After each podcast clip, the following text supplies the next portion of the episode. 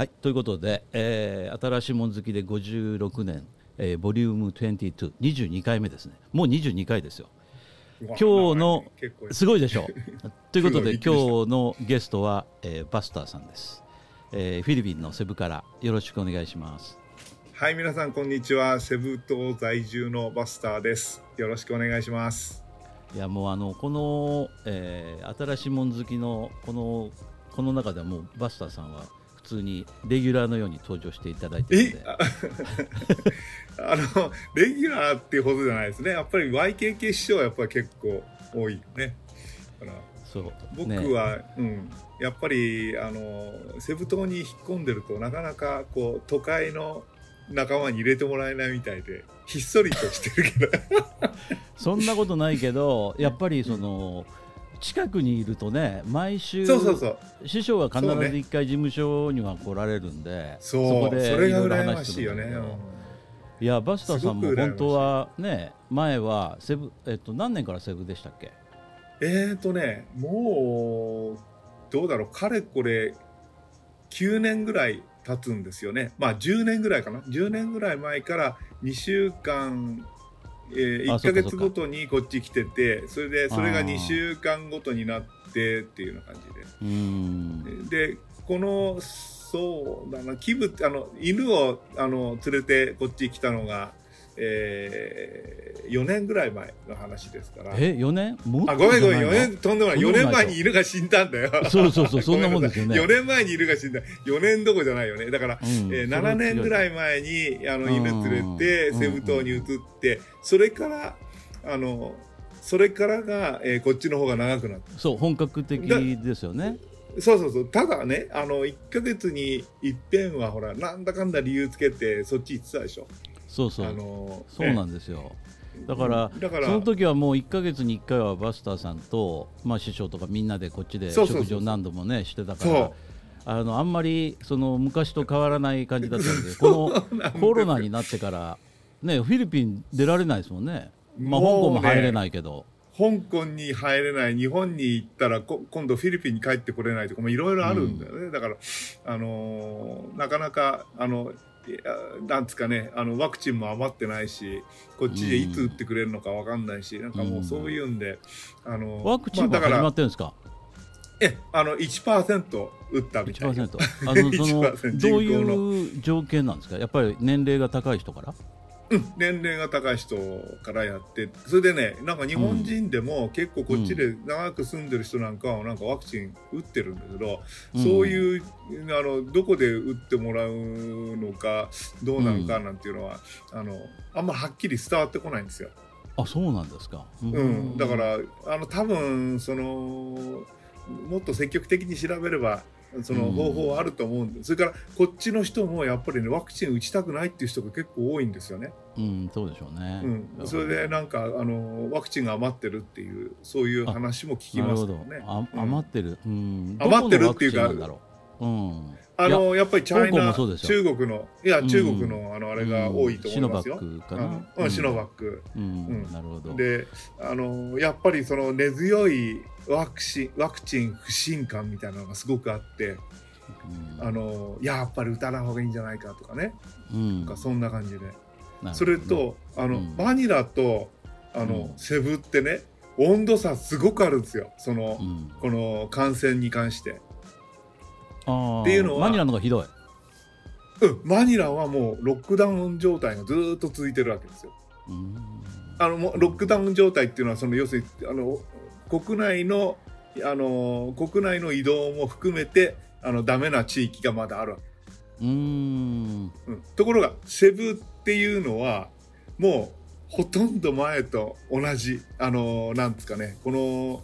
えー、ちょっとと交通状態とかそういうのが緩和されて、まああのーえー、セブ島に留学に来る人とかそれからあのー、なんですかね、えー、そういう観光の人は来ないんですけどもあのー、結構国内の産業はもう元に戻ってるような感じがしますねこっちは。セブはね。あそうですか。あじゃああの日本人の学生さんみたいな人たちって来られてるんですか？いやもうあれ全部帰った。全部帰ったでしょ？そのその人たち来てないでしょ？来てないですですよね。だから、ああいった産業はそうは言ってもなかなか戻れない気はするんですよ、ね、いやもうねあもうそれはもう青息吐息でもう大変だと思うんですよ、うん、あの、えー、っとねえー、なん語学語学センターっていうの？あの、うん、留学センターみたいなのはもうほんと本当によく聞く話ですけども会社を整理するとかそういう話よく聞きます。まあそうなっちゃうよね。あの、うん、そうなっちゃう。すごいブームになってたけどね、うん、うん、ただそのあの国内でのその観光需要っていうのは若干あってで今、うん、あのマクタンのそのシャングリラとかああいう大きいホテル行くとすごい、まあ、安い値段なんでしょうけど国内の人が泊まってる。あそうですか、だいぶ安くして、ね、それであの、ええ、安くして、うん、あのホテル住まいホテルに泊まるっていうのをなんか一つのレジャーと捉えてねそういうのやってて、うん、まあ、結構ねありますね、うん、満席に近い状態が続いてるんです。でもやっぱりそのあのまあ、ケンさんのねあの周りっていうと高級なホテルあるけどそこまで安くできないですよねそう言っても。その、うん、まあ、ね、できないんだけどその、うん、えー、なんていうの昔よりは5割ぐらい5割って3割とか5割とかそのくらい安くして、うん、で、あのそれをレジャーと捉えてその、まあ、こっちにも富裕層がいてで富裕層は結構その、あの耐えられるんですよねこういう状況でも。うん、そうでしょうね、うん、だからそういう人たちが、まあ、そのあのそういうホテルとか利用したりあの、えー、リゾートホテルみたいなところ行ってあの、うん、でまあ、過ごすとかね。あの、うん、そういうのよくありますよ。だって考えてみてください、あのこの不景気なところであの例えばトライアンフって僕オートバイ好きでオートバイ乗ってるんですけど、そのクラブの人なんかはその コロナの真っ盛りの中で、うん、あの4台あの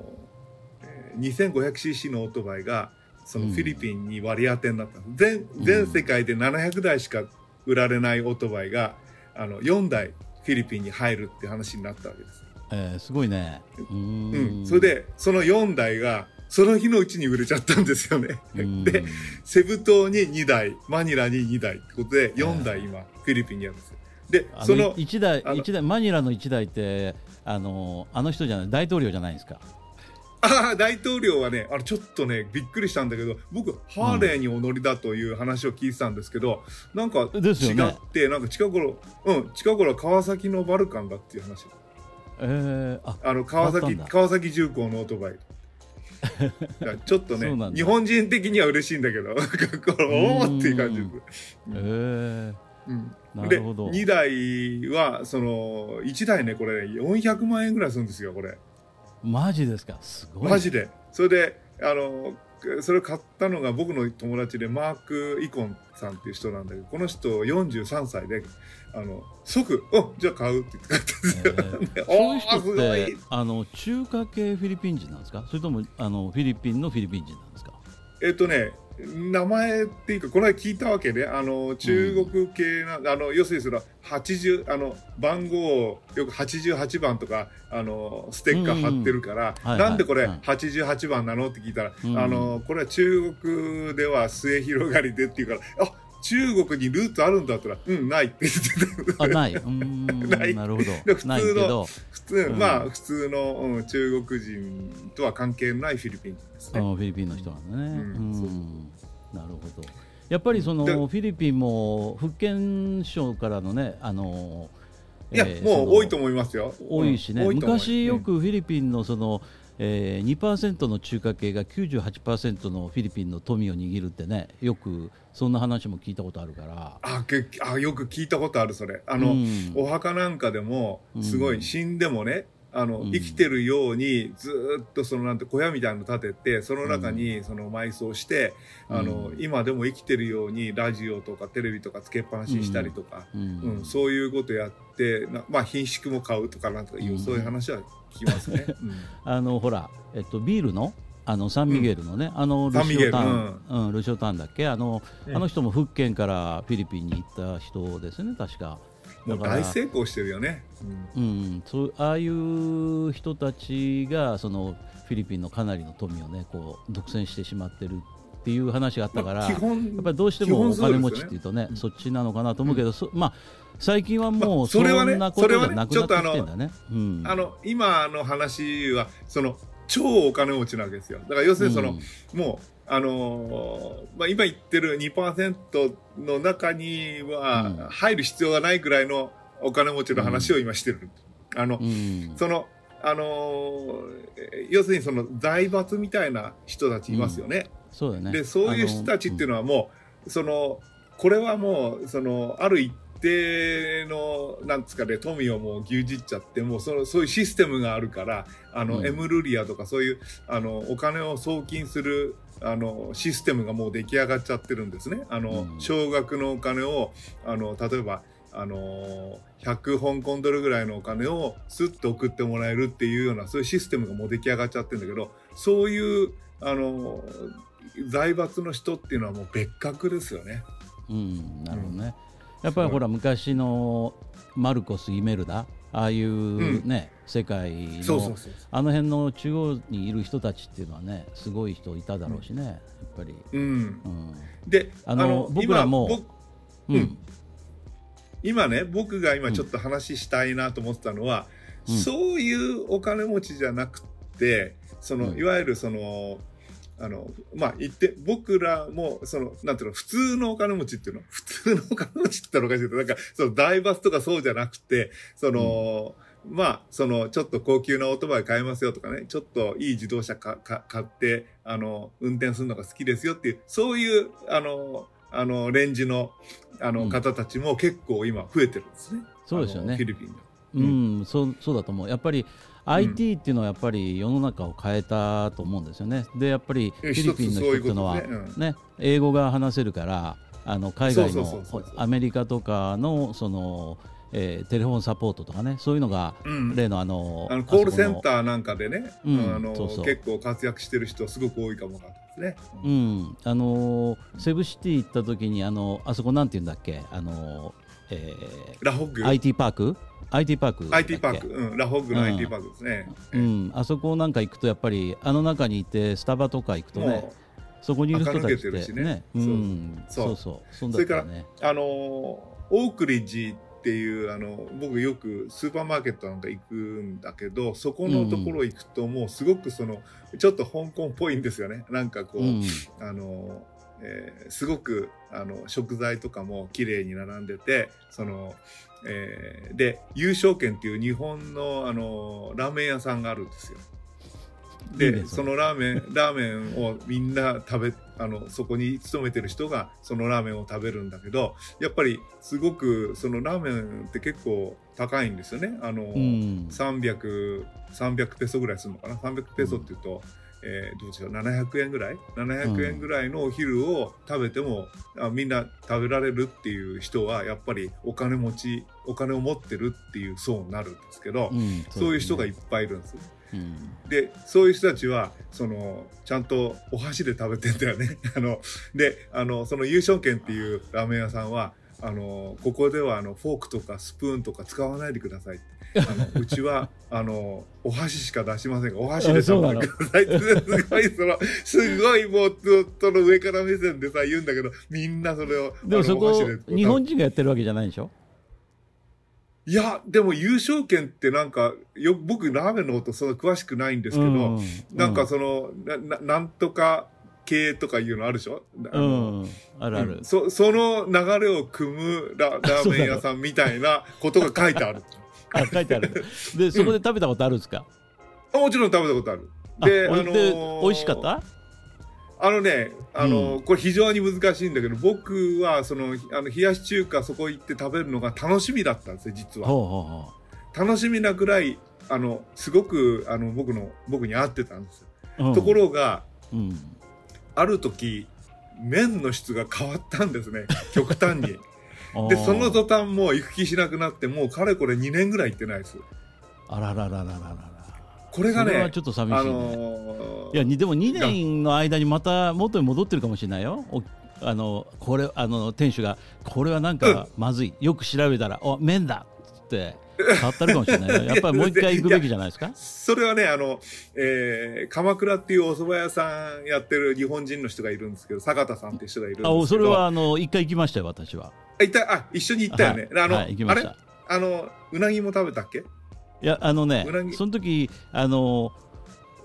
時間外かなんかで僕お蕎麦は食べなかったんですよ。でもそこに行って何か食材を調達させてもらったとかなんかそんなことだったんじゃないかな。うん、彼がね、やっぱりその、うん、冷やし中華ファンであの お蕎麦屋さん自分で売ってるお蕎麦食べ、まあ、毎日食べても飽きちゃうんで、その要するにその優勝券行って食べるんですけど、それが美味しくなったら美味しくなったよっていう、その連絡が来ることになって。そうそうそう。だからちゃんとモニターはちゃんと。いやいやいやいや、それあの、あれ？言ってなかったっけ？伝えたと思ってて、もうあれ、1年前からあの、すごい良くなったよって話になるかもしれないよ。あそれ困った。ちょっと聞いてみます、うん、一回ちょっと聞いて、うん、まだ相変わらずダメなのか聞いといた方がいいですよ。聞いときます。いやだけどほら僕の口に合わなくなったっていうことであってお店自体は今うん、今でもちょっと見ると混んでるんですよね。だから、ね、その単に僕がその僕がの口が問題なのあの僕のその味覚が問題なのかもわかんないですね、いやいやいや、うん、ラーメンっていうのはねそれぞれみんなあの好き嫌いとかいろいろあるから。そうなんです。だって香港はねそバスターさんももうご存知のように香港はさあのもうとにかくほとんど90何パーセント九州のその長浜ラーメンっていうかねあっち側の豚骨ですよね。そのねそれね、うん、香港だけじゃないでしょ、世界中でもずっともうその豚の、あの、なんすか、あの、豚骨ラーメン、豚骨ラーメン、もうそれ以外のラーメンは、なんか排除されてしまうような勢いで今、豚骨ラーメンブームですよね。で、それで、その、え、ところがね、その、まあ、これも過去の話なんですけども、万里っていう 覚えて、よく行きました、万里。は。そうそう、よく行った万里さん。ここの、ここのラーメンは、その、うん、あれなんですよね、ね。あの、昔ながらの、醤油味、鶏ガラ、うん、鶏ガラ醤油味ですね。で、うん、これをですね、あの、実はね、あの、このコロナ騒ぎで、その、万里さんが、あの、閉店してしまったんですね。もう、あの2軒あるうちの1店で、もう1軒はまだやっておられるんですけど。あれ、僕がよく覚えてるのはさ、あの、なんか、えー、真ん中が駐車場になってて、いやいやいや、真ん中が駐車場になってて、周りに 6, 6店舗ぐらいあ6店舗っていうかなんか綺麗な店が何店舗が並んでる。そのどその1店舗がその万里だったと思うんだけど。それじゃなかったあのよくかあの要するにそのあのあれですよね。幕山島にある万里さんはクローズになっちゃった、うんうん。だから僕なんか。とよく一緒に行ってたところがあのクローズだ。あの TJ が焼きそばをよく食べたとこ。クローズした。そうそうそうそうそれで、うん、あのそれであの時々そのラーメン、うん、ただねその万里さんは、実はお麺を作る工場製麺工場をやってるんですよ、え。ー、だからラーメンの麺はそのスーパーマーケットに卸したり、うん、他の日本の日本食のレストランにずっと卸してるからその麺は手に入るんですあなるほど。むしろそっちの方が儲かるってことであの店をクローズしたとか言って。あのまあそのそうなんです。それであの一軒はあの万里は残ってるんですけど製麺工場と、あとお豆腐の工場は残ってるんですよ。あそうなんだからうん、それでその麺を買ってきて そのあのリンスリンスさんっていう人があの顔見れば思い出すんだけどあのあのこっちの現地の方であの、うん、えー、調理してた人にあのしつこく聞いたのスープどうやって作るんですかとかどういうあの感じでやるんですかって聞いたら全部教えてくれて、それで、なんとですねあの、ほとんど完コピーあのスープと麺は、うん、麺はだから万里の麺買ってきてそれを湯がくんですけど、うん、スープもほほぼあの完璧なあの 状況で あと問題なのは。うん、家でできる。チャーシューとかそういうのがね、シナチクとかそういうのができないだけで、あの、とにかく酢ラーメンは僕でもできるようになった。あそれはすそれいいね。うん。そうそう。いや本当ねもう豚骨にもうあのそこまで思い出ないんですよね我々。そうなんですよ。だから、うん、どうしてもやっぱり醤油味醤油ベースがもう僕なんかのとかね。あの、うん、頭にこびりついてるからそういうそれでいきたいでしょ、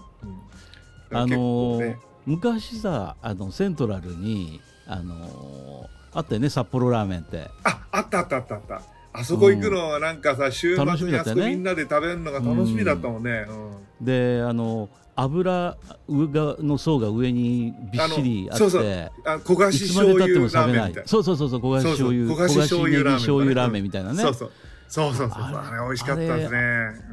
あの店今どうなってんだろう。もうだから最近はもうあそこもあれ確かあの揚げ飯の人がやってるとかなんかそんな感じだったよね。そうそうでしたよね確か。安倍さん、安倍さんって言ったっけ？安倍さん、そうそう安倍さん。ですよね、うん。だから今どうなってるか分かんないけどとにかくねあのただうちのあの事務所のほら隣の桑井本にあの、一応えっと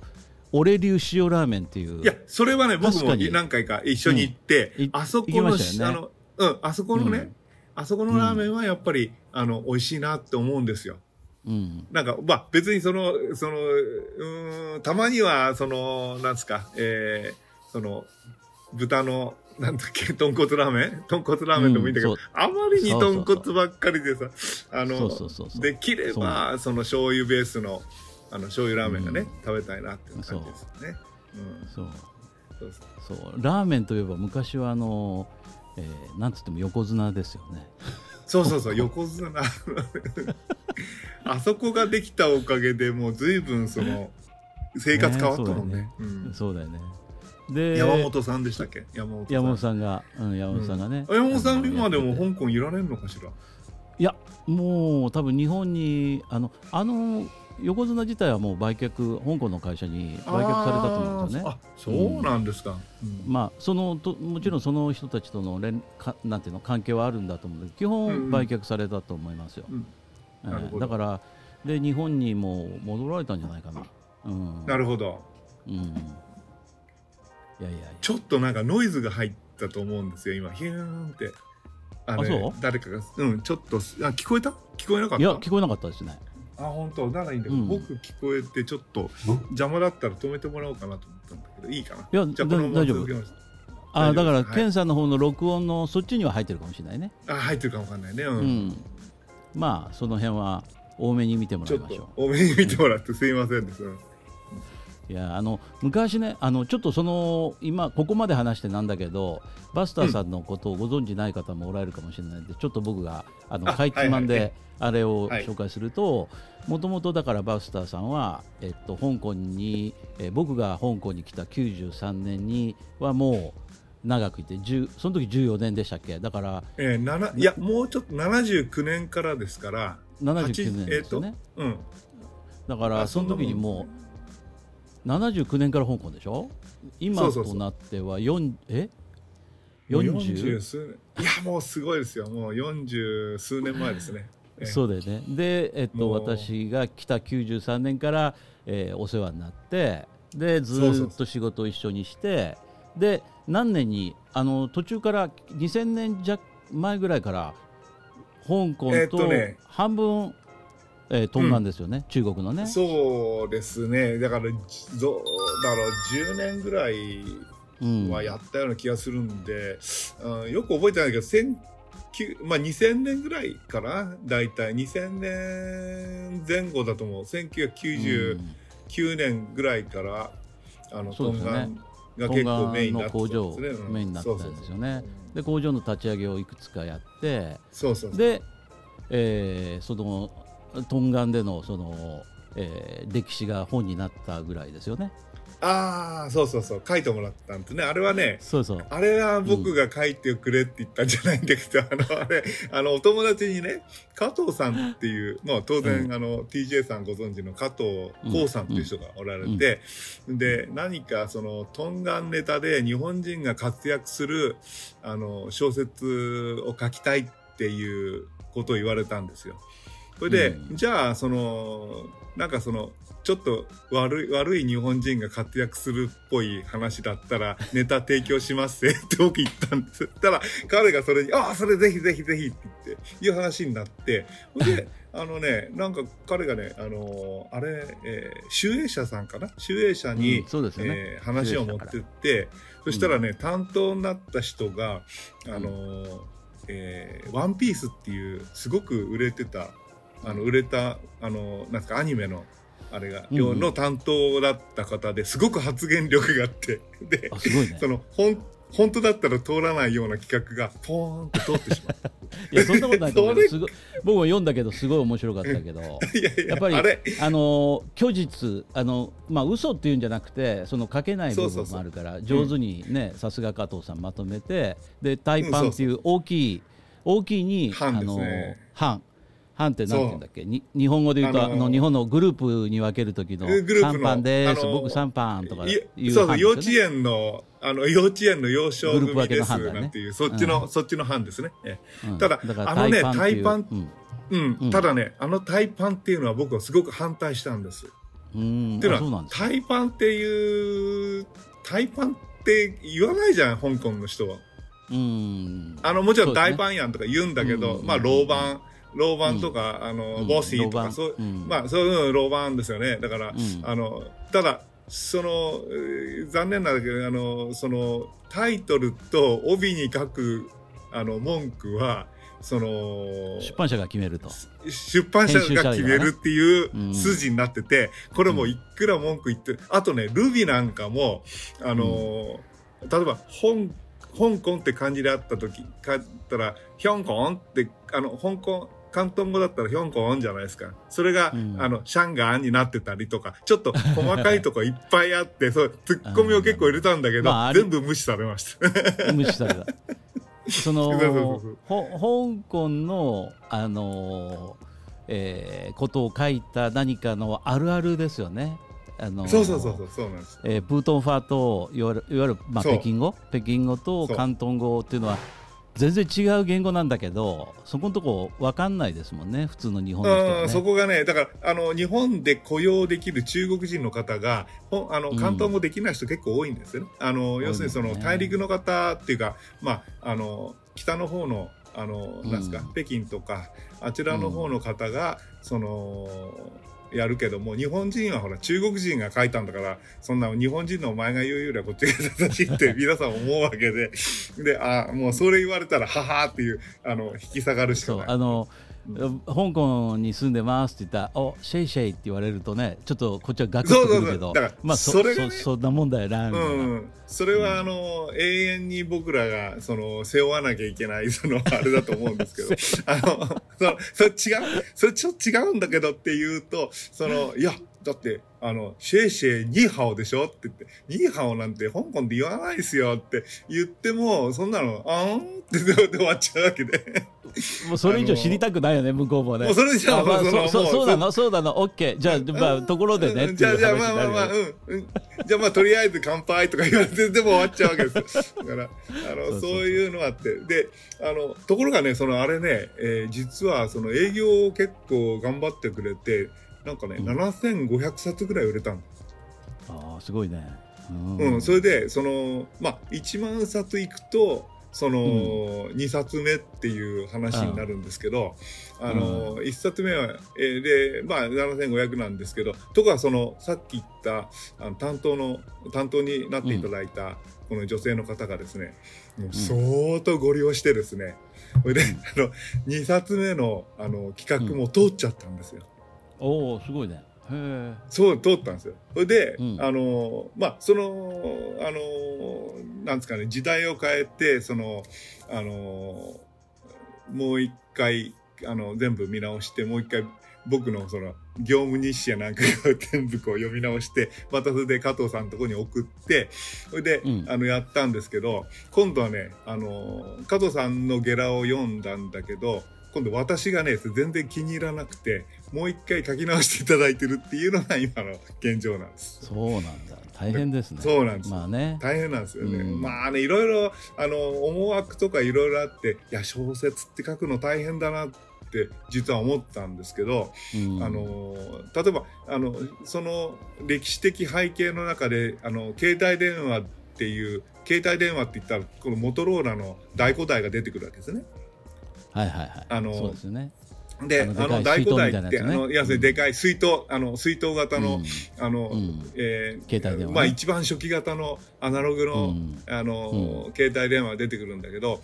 あの携帯電話がその時代にあったっていうことを証明しなきゃいけないんですよね。証明。そうなんです。で、それで、こう、この時代、時代背景に、こういう電話がこういう具合にありましたっていうのを、その、あの、僕が、その、あの大古代を、あの、隠し持って、あの、トンガンに入る、あ、トンガンってかごめんなさい、あの、深センに入るところの記述があるんですけど、そこが具体的にそういうことが本当にできるのか可能なのかっていうのを相当僕調べられて、もう相当ね、あの、もう具の根も出ないぐらい質問電話にありましてね、たったその数。それ小説じゃないの？だからこその小説じゃないの？あの、それで、その小説なんだけど、その、うんあの背景とかそういうものについてはできるだけ忠実にっていうそのよあのそういうことを求められるんです。だからそれ僕も全く、うん、少しぐらい間違ってもいいんじゃないのって言ったらそれは絶対ダメなんです。っていうそういうことで。え？っていう話。だじゃああのっていうことはあれ本当なの？っていう話になっちゃうよね。だから。うん、まあそうだね。あの、うん、リアリティが全くないと面白くないものになっちゃうがちだからね。やっぱりリアリティも当然あるべきだよね。そうですね、えーまあ、ということでそのその頃のことを「タイパン」っていうまあちょっと後で下にリンク貼っときますけど、うん、そこの小説までなる、えー、バスターさんが、えー、そこの会社をまあ定年退職っていう感じですかね。まあっていうかそのね一応、うん、あのあれもねすごく微妙で僕はその2つ会社をやらさせていただいてあの1つはその、うん、あのコンピューターのあの部門の会社とそれからもう一つは、そのあのそういった工場関係の仕事と2つを掛け持ちしてやってたわけですね。あの頃。それで、あのまあであの基本的にはそのコンピューターの方は非常にその自分がその好きで立ち上げた会社だから、えー、それをあのまあ倍あの要するにバイアウトしてで自分のものにして、それで自分の会社としようという具合に考えていたわけですよ。でだから、あの当然その経あのその折衝がですねあの会長さんとの話で、あじゃあいいよこの会社は君がやんなさいっていう話になってで僕らあの、まあ、当然 TJ とかいろんな他の株主の方とも話して、であの、うん、今の僕らの母体になるあの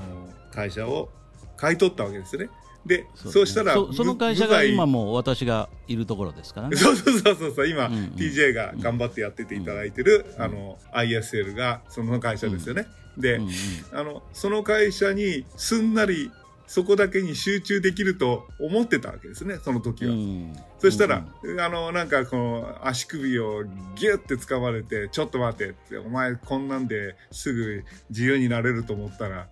甘いよって言われて、それで連れて行かれたのがトンガンなんですよ。うん、なるほど。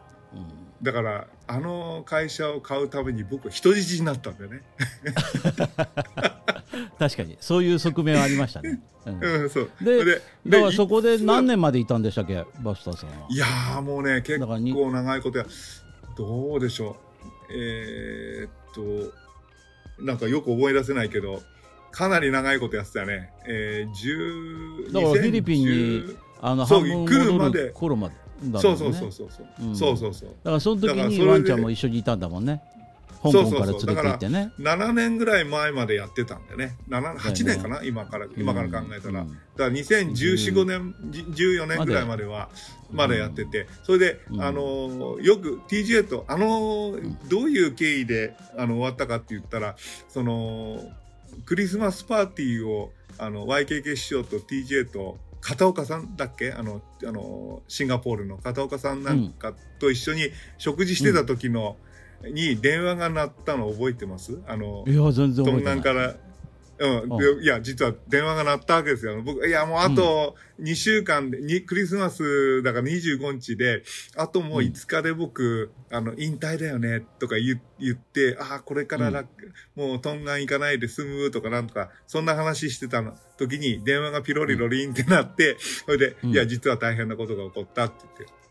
それで、あのー、その、僕が立ち上げた一つのこう、あの工場がすごい大問題を起こしちゃって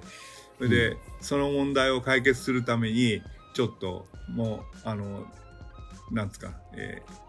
けん延長してほしいって言われて。あそうで土壇場で延長になったっていうそういうのがありましたね。うん、あそうそうだった、うん、そうなんです、うそうそう。でもちょっとねあのそれはあのまあここではちょっと詳しくはあんまりはあのは話できるようなもあのお話ではないんですけどちょっと泥臭い、うん、生臭い話がいっぱいあってそれで、あのそれを解決してそれであの晴れてあの、無罪放免になってそれで犬連れて それで犬連れセブに逃げてった。いやそういうというのが、ね、あのワンちゃんはだから香港トンガン、まあ、中国トンガン、そしてセブと3か国を渡り歩いた、ね、そうワンちゃんだもんね。そうなんです。うん、あのワン、あの犬はもうその僕がいるところにずっといてくれたから、あれがいると寂しくないわけね。だから、まあ、あのバスターさんの裏まで知ってるよね。そう、すべて、あの二つのつぶらな瞳はすべて見ていたっていう。すべて見てるんだよね。はい、すべて見て。もう。いいことも悪いことも全部見たワンちゃんだよね。もう、で、あの、笑い話言うと、あの、あの、広東省なんかであのお酒を飲む席にあの、まあ、招かれるわけですよね。で、で、うん、いや、すいません、ちょっとね、犬飼ってるんで、あの、犬の、あの、食事とかいろいろやんなきゃいけない。ちょ、ちょっとすいません、もうそろそろ失礼いたします。って。言うと、皆さんね、結構ね、あ、そうなんだ、うん、犬なんだ。って言って、みんなね、喜んでね、あの、あ、じゃあ頑張って、つって、あの、みんないい人だなって、で、僕家に帰って、で、本当にワンちゃんと食事してたんだけど、あの、よく後で、その、うちのあのスタッフなんか聞くと、ケンさん、あの、犬のせ面倒見てるとか、猫の面倒見てるってあんまり言わない方がいいですよ。ああ、違う意味に捉えるんだ。うん、中国では、あのあなるほど。そのうんあの 女の人囲ってるみたいな。おめかけさん、うん、おめかけさんのことを指して 言ってそれで、ね、うん、うん、あの本当に言うみんなそう勘違い勘違い。で、だから犬こう連れて、いや、これなんだよって言うと、お前本当に犬飼ってたんだってみんな驚か、驚いたっていう話が。なるほど。いや、すごい、そういう、そういう話がありますね。えー、いや、ただ、ワンちゃんはもういろいろ、うん。ワンちゃんいろいろね。あの、えー、バスターさんはあのポルシェに乗ってワンちゃんをあの、えー、ドッグホテルまで連れて行ってましたよね。そうそうそうそうそう。あの、そう、あの、あの時二つ僕の、あの、気持ちを沈めてくれるのは、ポルシェと、あの、ワンちゃんとあったんですね。ええー、まだあの頃はねドローンとかやってなかったね。あの、だからカメラと、うん、うん、カメラと、政府の人の、あのそうそうそう無理難題と工場の人の無理難題とこうあのいろいろ頭悩ましてそれをすっきりさせるのはポルシェとワンちゃんのこの2つなんですよね。そうです。ですから、あの、ポルシェにワンちゃん乗せて、あの、うん、トンガンの街を走りまくるっていうのが一つの僕の、あの、楽しみだったよね。なんですかね。うん。うん、あのー、ストレス気分転換のね、方法だ。うん、それが、それが今はあれになったんだ。だからトライアンフになったんですね。いや今はトライアンフですね。で、でもう今は、あの、ワンちゃんいなくな、あの、死んじゃったんで、あの、うん、悲しいんですけど、あの、まあ、ちょっとなかなかあれの後が後釜っていうのはなかなか難しくて。でまあトライアンフがね、ねトライアンフに今乗って。で今はトライアンフと、えー、ドローンとからニコンのうん、あのカメラと。この3つが僕のあの癒しになって癒し。ああいいね癒し系、ね、うん。うん、そういやあの昔のあのねバスターさんのその素晴らしいビーチハウスに私がお邪魔して2人であのドローン合宿やった時に、えー、ワンちゃん出てきますからねあの時あそうなんそう。あのねあの TJ のその YouTube の番組は、うん、あの、うん、もうあのー、毎月見てる。毎月1回は見る。であのワンちゃん出てくる月命日には 月命日にはあれを見てあのあのキビちゃんを思い出すっていうね。いやもうあのー、ほとんどねまあ月命日っていうか、もうほとんどね毎日あのお線香は毎日あげるんですけどあの 朝と夜あのあのあのキビタンっつって、ね、キビの名前を呼びながらですね あのお線香あげるんですけどあのーえあのちゃんとあれを見ると動画で残ってるでしょ？あのワンちゃん残ってるから、う。んうんうん。ねねあのたくさん写真も撮ってあるんであの家族だってさあの時覚えてるけどまずあの、えー、香港から船あの飛行機に乗ってで、えー、着いてであの空港着いてバスターさんが迎えに来てくれたらその中にもうキビちゃんが乗っかってるから私が乗ることを多分あのムカついてたんですよねキビちゃんが。怒りながら。いやいやいや歓迎歓迎してたと思うけど。歓迎してたあれ。なんかとあの2人の楽しい生活を邪魔しに来たあの邪魔者扱いされた記憶あるよ。いやいや、あれはもうね、あの、TJ、匂い嗅いだらすぐ思い出して、あの、お尻の匂い嗅いとすぐ思い出すから大丈夫ですよ。そうそう。でそのままあのあれどこだっけ？雲海だっけ？あの日本料理。雲海の席も、えーねえー、あのワンちゃんがいるから。空海あ空海だ空海。空海。に行って、で外で、うん、外なんだよね。だから我々は。そうなんですそうそうそうなんです。あごめんごめんごめん。おそらくねあれはね、うん、のんき、うん、のんきで食べたんじゃなかったっけ？のんきのいやいやいやいや。違う。あののんきの時もあれ？あれ？あの外にあの車めちゃくちゃでっかい駐車場でであのちょっとく駐車場から歩いてそのなんかあの古めかしい右側の方に。あじゃあそれね、うん、空海もあったのかもわかんない。空海でも空海だったと思うよあの時、うんうん、表っていうか半表？いやうん、そうそうそう、あのー、そこはあの許されてるんだっつって。ワンちゃん OK のとこね。うんそうそう、うん、そうそう。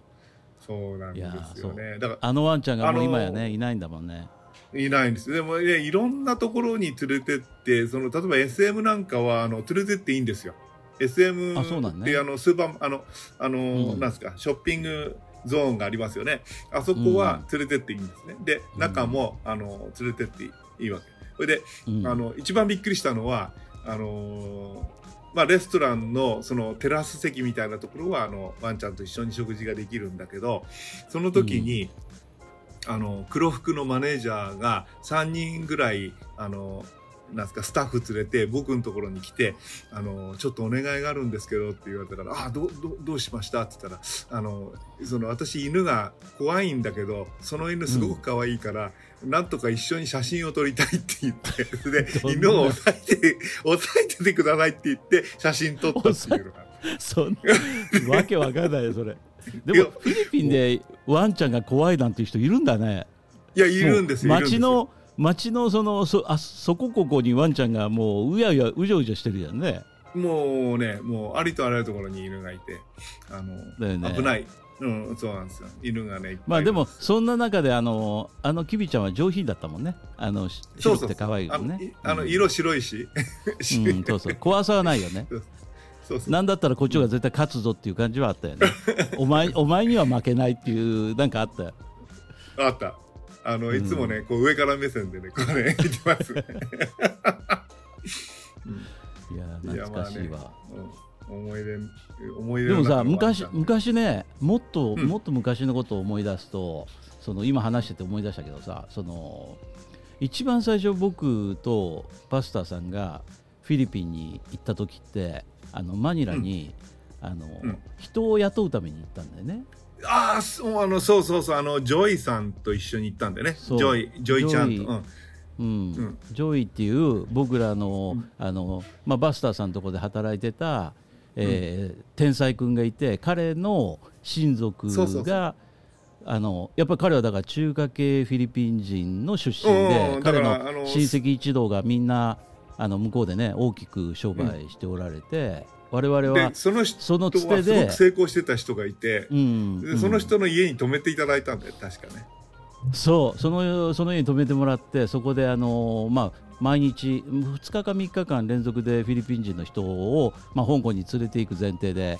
あの面接をねずっと何十人かやって何人かを雇うっていうそれであの頃行ったんだよね。で、ね、その時にね私の中でそのすごく大きな大きな忘れられない思い出って2つあるんですよね。うん、でで1つはねあのその時に初めて人生初めてあのバローっていうあの例の卵？あの卵ですよね。卵？そう孵化するあのアヒ,、うん、アヒルじゃねえあの鶏が半分こう子供に形を出してる頃にゆで卵にしてそれを食べるっていうあれを初めて経験して。いやあれはあの行ったその日にさ行ったその日にあのでかいテーブルの真ん中に卵が渦高く包まれててこれ食べろって言ってでこれなん普通にゆで卵だと思ったら一口パクって食ったらその 僕は首をくっ食っててもうもう本当あれはねもうもうもうあれも忘れられない 地獄だねいやあれはね無理して食べたね。無理して。いや無理して食った。あれやっぱあれでも拒否するだけの今日から止めてもらう、うん、うん、それでそこに、まあ、止めてもらってそれでもう一つね忘れられない思い出があの時、うん、みんなが僕らをこうその彼の親戚の人たちがみんなを歓迎してくれて僕らは奥さんの実家に泊めてもらってたんだよねあれ多分。そうそうそうそう。ジョイの奥さんの実家だったと思うんだけど。で彼の奥さんのそのお兄さんだかなんかが今日は私がその食事に皆さんをご招待しますって言ってでもうあと1時間で着くよとかって電話があってもうあと30分ぐらいで着くよって言って、でその30分で着くよって言った時から全然連絡がつかなくなって。でずっと待ってたら、そしたらあのその後電話がかかってきた時には今あのホールドアップの強盗にあって車も財布もクレジットカードも身ぐるみ全部剥がされて今歩いて警察に行ったとこだっていう。あれはねちょっとあれショックだったね。あれはもういまだにちょっとその背筋が寒くなるっていうか、うん、怖い思い出ですよね。あれがトラウマになってって僕もトラウマになってて、うん、で嫁さんがあのヌエベビスカヤって言って結構そのマニラから結構その、うん、えー、6時間ぐらい車で行かなきゃいけないところにが実家なんですよ。うん、だからそこに帰る時はもうすごい緊張してあの、ね、なんか途中でやられるんじゃないかっていうのがずっと頭にあったんですね。うん、やっぱりあの時にあやっぱりフィリピンっていうのは、そのこうなんていうの？みんながこう陽気で明るくて優しいしホスピタリティあるしこう丁寧に接してくれるんだけどどっかでやっぱりそういったことが起こるんだってことを再認識してすごい身が引き締まったね。そうそう、うん、NPA ってノンパーマネントアドレスって N NPA ってあの言うんですけど、うん、要するにその、うん、定住地を持たないグループの人がいてでその人たちがその、まあ、そういうことをやる。あの拉致したりとか、誘拐したりとか、そういうのはあって。で、まあその今の現在のドテルテ大統領が、えー、数年前にそれをあの、えー、完璧にあの解放したんだね。あの、うん、えー、でそれからまあ亡くなったはずなんだけどあの、うん、こういったものっていうのはなかなかあの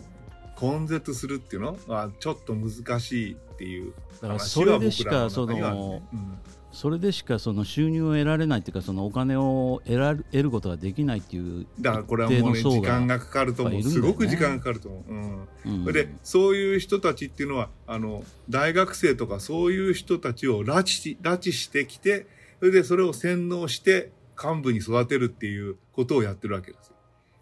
マジですだから、マジです。そういうのがあるんです、ね、怖いだからあのすごくねその怖いんですよね。だからこのまあまあいろいろなそのまあ歴史的な背景とかそんな僕あんまりよく分かってないんだけどそういう話を聞きに聞くにつれてですね要するにその、やっぱりあの緊張感高まる時あるねここの国住んでると。そうだねうん、やっぱあの、ドテルテ大統領のやり方やっぱり麻薬やったらもう死刑だっていう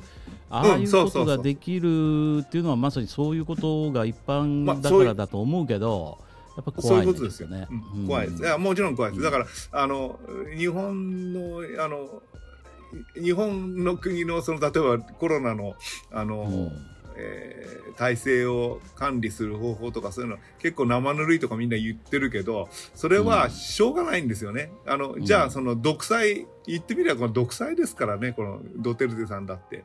ドテルテさんがやれって言ったらもうあの殺してもいいって言っちゃうんだから本当に、ね、あんなのは普通の国だは許されないことだね。でも、この国には必要なことなんですよね。だから、すごいその人権を、その人権団体とかは、すごくそのドテルテさんのことを批判するけども、あれをやらなかったら、もっと悲惨なことになってたんですね。で、現実的にその、うん、もう本当に捕まえて殺しちゃうんだからね、本当にすごいことをやってたわけですよ。で、中には、その、そうじゃない人も、まあ当然、間違いとかそういうのもあるんだろうけど、うん、うん、そこをもうやっちゃうわけだもんね。うん、それをねあの、うん、で彼はあ俺もそのあのまともな死に方はしないだろうって彼自分で言ってるわけですよ。だから自分でも自分でも分かってるよあのこれはた絶対正しいと恨まれてるって分かるよ、うん、そうそうそう、うん、だからだけど今これをやらなかった誰かがこのこういうことをやらなかったらこのフィリピンはずっとこれから未来英語をずっと麻薬に蝕まれてってしまうっていうところでもうだから自分自身がそのあのなんですかね平勢でいられるとは思わないっていうことをよく彼は言ってたんですね。だからすごいなたまに流れてくるあの映像でさあの、えー、車スーパーカー？あの密輸とかのスーパーカーのあれをあの何？なんか壊しちゃう、ね、重機で、うん、でっかい重機で踏み潰して壊しちゃうみたいな。踏み潰してそうそうそうあれもし俺のカウンタックだったらもう殺意覚えるどころじゃないよね。いついつの日かこいつみたいな。いや、でもね、ほら、あの、中国でもやっぱり、あの、あったじゃないですか。えー、うん、そういう、その、スマグリングしてくる、あの、密輸車を、あの、うん、警察が押収して、で、塗り替えてパトカーにして使ったり、うん、あるいは僕らみたく仲のいい企業に、これちょっと安くしとくんだけど、密輸で抑えたのを。そそれがさすが中国なんで。中国はその密輸したものをみんなであの上手にあの回して使うであって壊したりしないんだけどあのドテルテ大統領があの踏み潰した時にこれこの経済損失痛いっていう気がしたね。もったいないよねあれ。てかリセールするとかさ。何も潰さなくてもいいじゃないね。って思うよね、うんうん、思うよね。もったいない、うん、いやそのケンさんのあのえー、トライアンフも潰されないように変なことしだからねその、うん、ちょっとトライアンフの話でも実はね、うん、あの、うん、セブリジョンセブンって言ってるんですこの、まあ、セブエリアのあの、大型バイクのそのいわゆる登録に関してすごい闇があったんです。それでねあのこれあのえー、実はあのトライアンフの 900cc のオートバイっていうのはあのトライアンフからあの、直に輸入されたものと、日本から輸入してきたものと、2系統あるんですよ。うん。で、その、えそれで合計で、あの、セブンに入った台数が、僕が聞いてる話ですと、あの、スクランブラー900っていうのは6台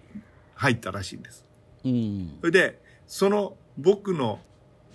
僕のが一番最後に売れたらしいんですけど、僕が買ったのが一番最後に売れた。うん、で、これの前の4台については、登録ができないんですよ。うん、登録ができない。で、なんでかって言ったら、その、それは、ま、ちゃんとしたドキュメンテーションが、あのー、要するになくて、あの、うん、ただ輸入してきて、要は新車なんですけども、輸入してきたんだけど、結局それは、あの、運輸省に当たるところが、あの、ロードトランスポートデパートメントって呼んで、L、LTO って言うんですけど、そこが、あの、えー、許可を出せないっていう状況になったんです。それで、ええ、それで、まあ、トライアンフクラブの人だから、その話っていうのを筒抜けにみんな知ってるわけなんですけど、うん、その前の人は、なんと、おまわりさんなんですよ。買った人が。で、ルマゲッティにお住まいの、あの、ポリスデパートメントの所長さんがお買い上げになったんです。で、その人は、あの、もう悔しくて悔しくてしょうがないって。それで、あの、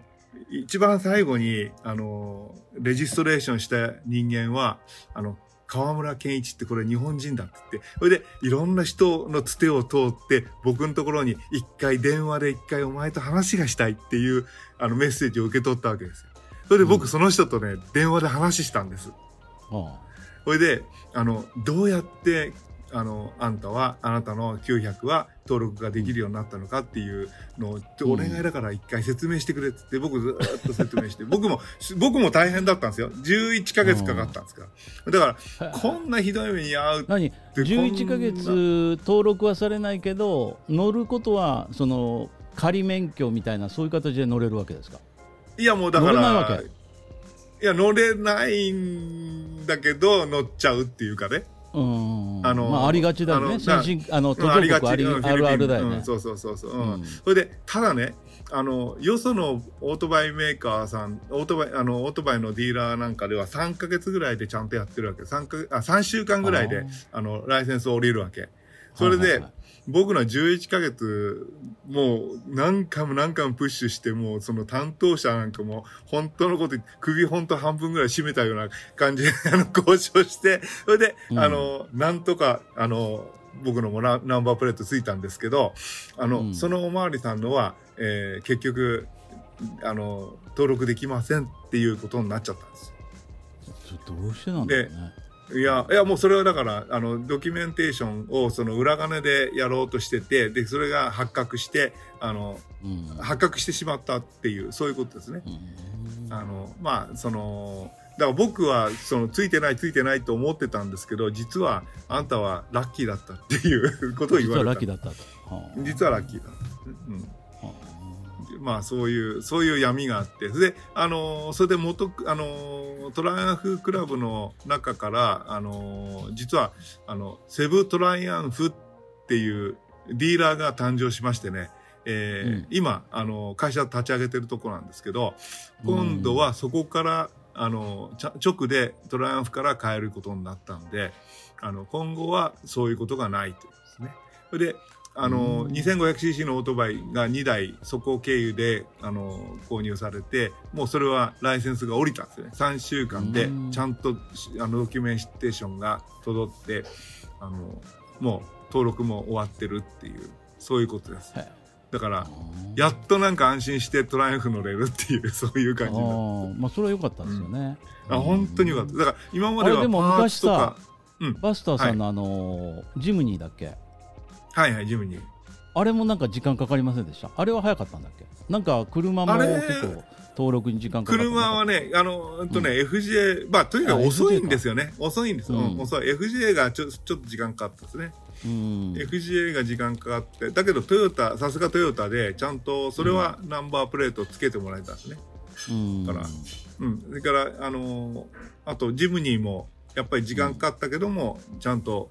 あの、その時間かかるって言っても、11ヶ月っていう、そういうレベルじゃなくて、やっぱりその半年ぐらいでちゃんと仮な、仮のプレートがついて、で、その後、えー、何ヶ月間で本プレートに交換っていう、そういうスタイルなんですね。だから、すごいね、でもね。すごいもう、その、なんか、よく、僕も、あの、そのシステム100%理解してるわけじゃないけど、うん、あの、まあ、そういうことがああったですね。まあ、フィリピンあるあるっていう感じだよね。ある。本当にある、うん、あのーうん、びっくりしちゃうぐらいありますね。あのー、そうですよね、うん、だからもうそういうことであの余計ね愛着も湧くしなんかそういう、あのトライアンフねもっと長いこと乗りたいなって今あのあのさあのね、その全然あのなんていうの？あのこの話と変わっちゃうんだけどトライアンフつながりでね、はいはい、あの、はいはい、最近ね僕が見てる YouTube でねあのーはい、あれなんだっけな、えっと、チュートリアルっていうお笑いの、あのー、なんて漫才師。あ、チュートリアル、はいはいはいはい。ええ。ーうん、あのー、一人さ、あの、男前の徳井さんっていう人がいたんだけど、彼、はいはい、あの、なんか、あんまりあの脱税っていうかその税金の申告をしてなかったってことでちょっとあのあんまりテレビ出れなくなっちゃったのねで彼が YouTube やってんだけど最近、つい先月末あたりから YouTube 始めたのね。で、え。ー、まあ彼はあのハンサムで独身で40歳過ぎて独身ということであのそういうお笑いの漫才師の独身のアローン会って言ってその 今田耕司さんとかあの、うん、そうあのナイナイの岡村さんとかあそういう。岡村さんって結婚したんじゃないですか？そうそう彼はそこ抜けちゃったんだけど、うん、そのアローン会っていう一人ぼっちの会みたいなののメンバーの一人だったんだけど、彼がね今その、えー、YouTube をよく出してるんですよ。で一人飯とかね夜、うん、あのあの自分一人で今このもうこの年になってこの夜中にあの、えー、カツサンドなんか食っちゃいけないって言いながらカツサンドをこう作るところ すごい丁寧に YouTube するわけ。でその映像も綺麗だしそのやっぱり語りとかそのそういうのもセンスあるからすごい面白いのね。もう10分20分平気で見てられるんだけど彼の愛車がトライアンフだと思うのよ。でそれにそれにあの彼の趣味はだから料理を作るっていうこととそれからキャンキャンプなのねでキャンプに行く時もあの男一人、えー、トライアンフでキャンプに行くみたいなそんな動画があるわけ。でそれトライアンフにあの後ろにあの何？にそのキャンプのそのテントだとかなんとか積み込んででバババババッと行ってでどっかそのキャンプ場みたいなとこ行ってそのキャンプ立ててでそのキャンプのテント立てたその横にトライアンフがこう横付けしてあるわけ。だトライアンフと一緒に寝るわけだ。そうトライアンフと一緒に寝るわけ。うん。これあの今ちょっとあのあのグーグルググってみたらチュートリアル得意様って書いてある、トライアンフ東京。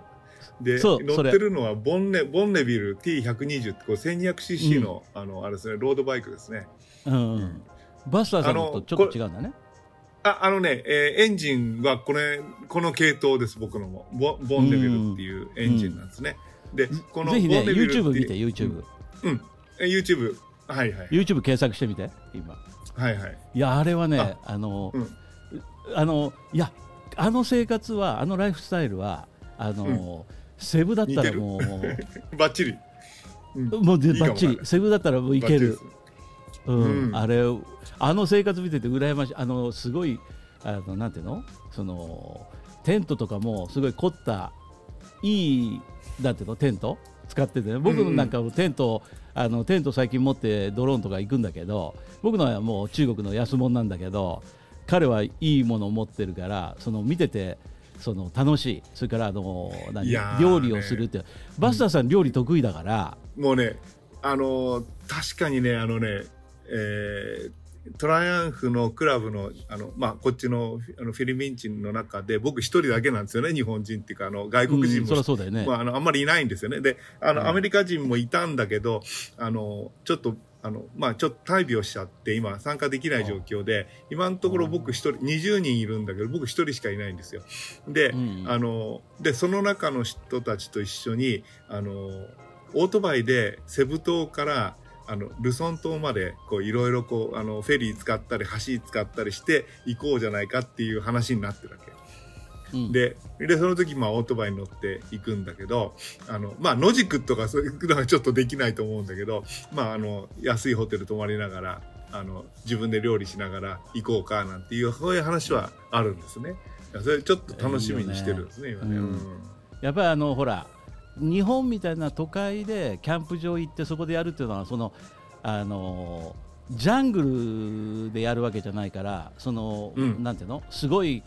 獣がこう出てきてっていうことはないと思うけどフィリピンだと野宿するとそういうちょっと生命の危機を感じることあるかもしれないからやっぱりちょっとちょっと怖いよね。それ危ない。だからそこはあのちょっと外でバーベキュー的なことをやってそれで最後あの宿に入ってちゃんと駐車場でしっかりとその盗まれない対策をしてであのそのロッジみたいなところで寝るみたいなこんなのがいいね。そうそう、だからその、まあそういう、あの、なんですかね、あの、僕らも、もうあのこちらの人がどういうことやってるかって言ったらやっぱりリゾートホテルなんかに行くわけですよ。奥さん後ろに乗せてでダーって行ってでそこでリゾートホテルに泊まってそこでオートバイもそこのきちんとした管理されてるところに止めてう、ね、うん、でそれでまあリゾートをあの楽しむっていうようなそんな感じなんですよね。いや、そういうのは。次はね変わってきますよ、うん、もうそのリゾートっていうのがもうあのすでにみんなそういう飽きてきて次は、うん、あの自分で、えー、その、えー、作り出す空間っていうそういう世界になってきてると思うから、うん、バスタさんもぜひね、うん、いやもうそれも絶対やりたいですね、あのまずね僕らがや僕らがやるべきなのはね、えー、あれだよ。あの、えー、あそこの火山ドローン飛ばしに行った。ピナツボ。ピナツボ。ピナツボの下で自分でテント張って、うん、そこで飯食うっていうそれをやってみそれねそれはね、うん、可能ですよそれは可能で、うん、あのいいと思いますよ。あのあのすごくポイントとしてはね今あのいろんなところにその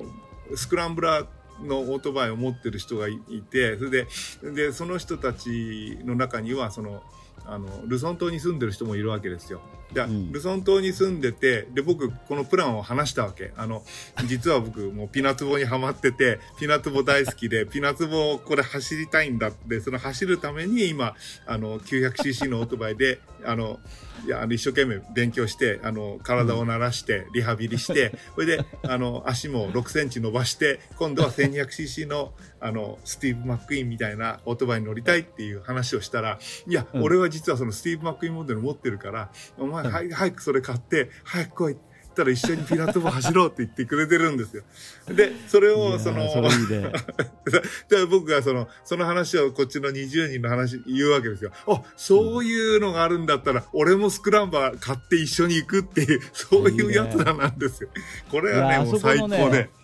あの川越をそのバイクでやるって言ったらちょっとすごいね勇気を。僕はもう4区で後ろ乗せてもらってその、うん、えー、皆さんのバイクで疾走するシーンをねあのドローンであのいやもう絶対撮ってもらいたい、うん、うん、ドローンで撮ってもらいたい、うん、うん、あれやってみたいね、ね、すごく、うん、楽しみ楽しみ。すごくあのそれを今あのこれから支えにその、うん、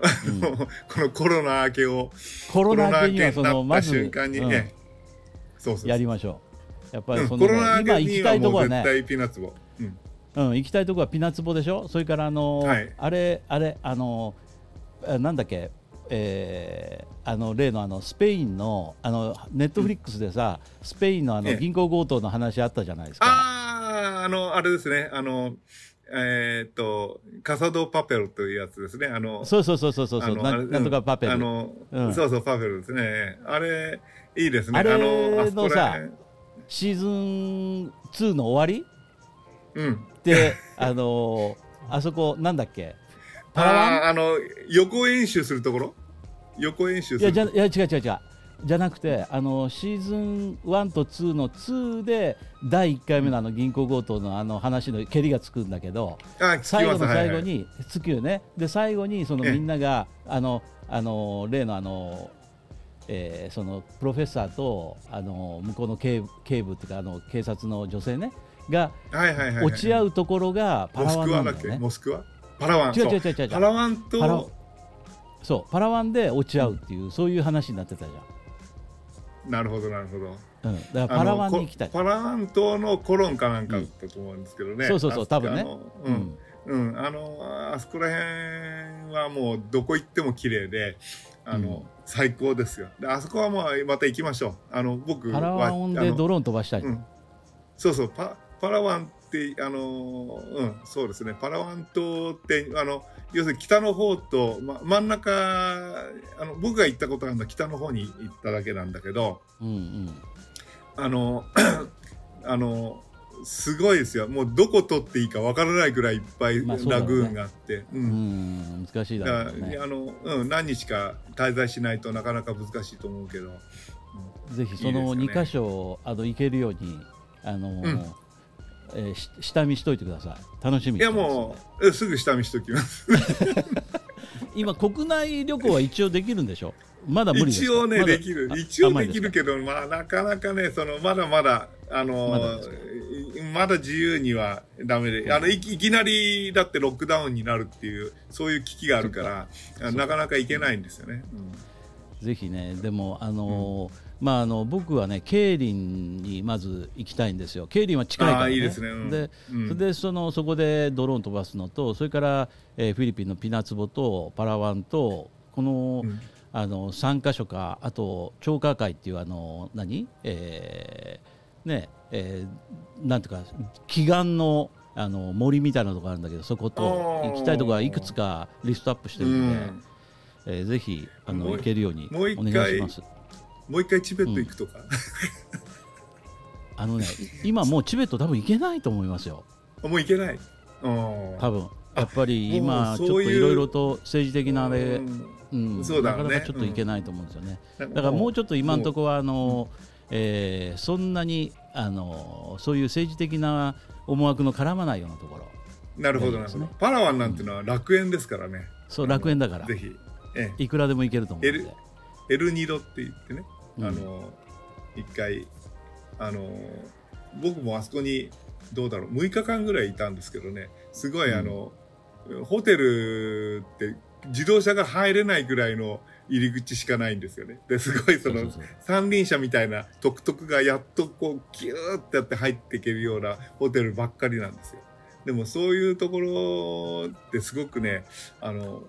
なんか落ち着いちゃってね、すごくいいいいからね、一回あの一緒に行きましょう、そこに。ぜひ、うん、ぜひ、うん、ぜひぜひ。楽しい、ね、まあ今年はちょっと難しいと思うけど、ままあ来年だろうね。で、ね、あのこの、うん、うん、こういったあのなんですか疫病っていうのはまあ2年2年間以上続かないっていうのが今までの定説らしいから、まあそれに期待して来年になったら多少晴れるんじゃないかなっていうな。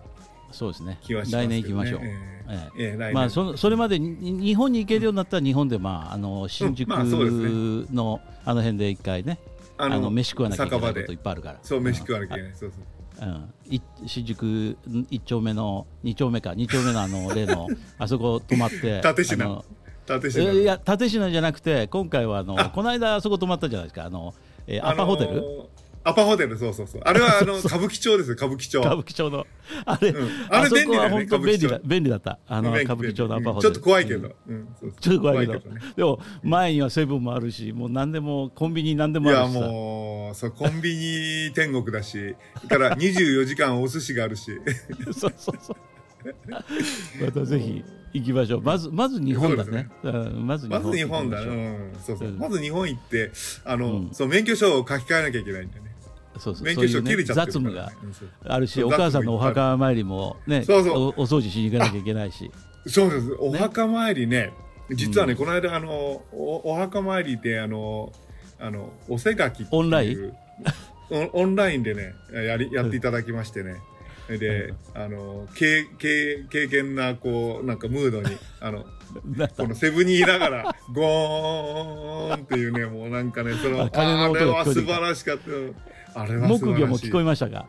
あもう聞こえました。でもなんか、あの、いいバリトンの声でのお経がね、上がってて。で、あのー、住職さんはね、隔離で、うん、あの、要するにその海外から戻ってきて、うん、隔離でまだ、うん、あのー、ご本、あの、要するにその、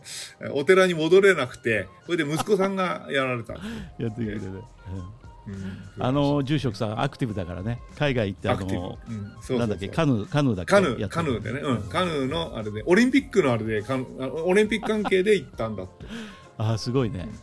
そうなんです。いやいやいや楽しみです。楽しみですね。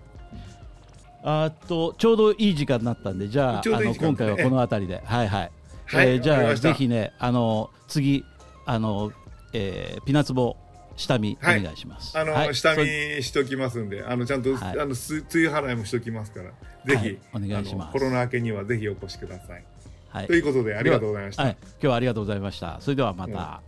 はい、失礼します。失礼します。